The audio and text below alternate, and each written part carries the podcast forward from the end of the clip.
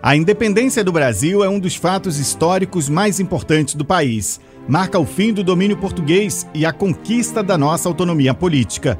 Foi uma luta de muitos anos, com heróis, vilões e fatos que marcaram para sempre o passado, o presente e o futuro da nação. Nesta série especial, vamos recontar em quatro reportagens o que aconteceu no período desde a chegada da corte portuguesa à independência declarada por Dom Pedro I. Especial Independência ou Morte. Independência ou Morte.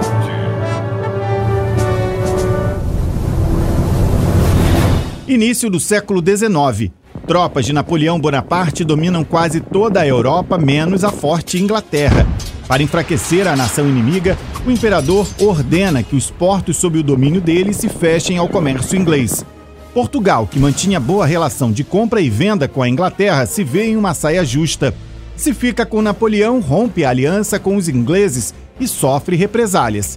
Se rejeita as exigências, é invadido por Napoleão. Pressionado, o rei Dom João VI toma uma decisão, como conta o professor de história André Luiz Barbosa. Isso acabou forçando a transmigração da família real portuguesa, da corte portuguesa, dos nobres, funcionários mais próximos para o Brasil, que era a sua principal colônia, mais lucrativa, uma das mais bem estruturadas, para poder fugir desse contexto de guerras que a Europa estava passando. No dia 29 de novembro de 1807, escoltada por navios britânicos, a comitiva real parte rumo ao Brasil entre os passageiros ilustres, Carlota Joaquina, esposa de Dom João VI, que sempre conspirava contra o marido para assumir o trono.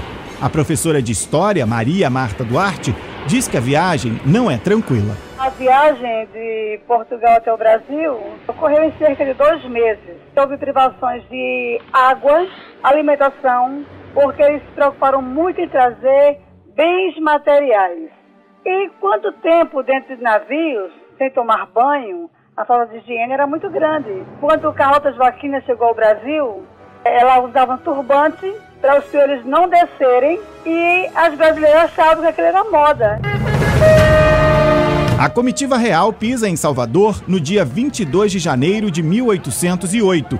Para abrigar quase 12 mil membros da realeza, muitas pessoas são obrigadas a deixarem as casas, como relata a professora de História Maria Marta Duarte os emissários colocavam nas paredes PR, prédio regente, e na realidade se lia-se prédio roubado.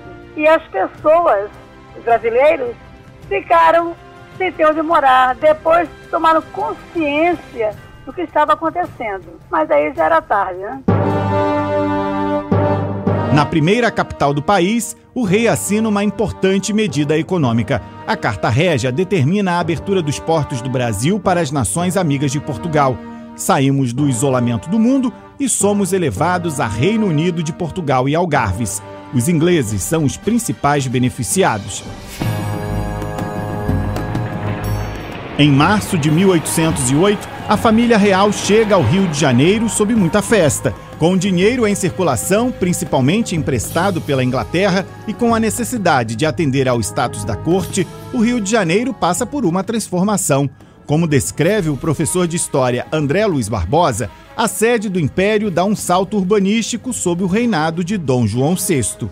A cidade do Rio de Janeiro, que era a capital do vice-reino do Brasil, era uma cidade pequena, acanhada, uma cidade portuária com muitas vielas, com muitos becos, um saneamento básico precário. Com a chegada da família real, ele vai ter que reestruturar do ponto de vista econômico, social, cultural, tipo de uma cidade europeia. Então você tem uma série de transformações que vai ajudar aquela pequena cidade colonial, que era muito mais um entreposto comercial para a produção da colônia que ia para a metrópole europeia, agora na sede do Império Português.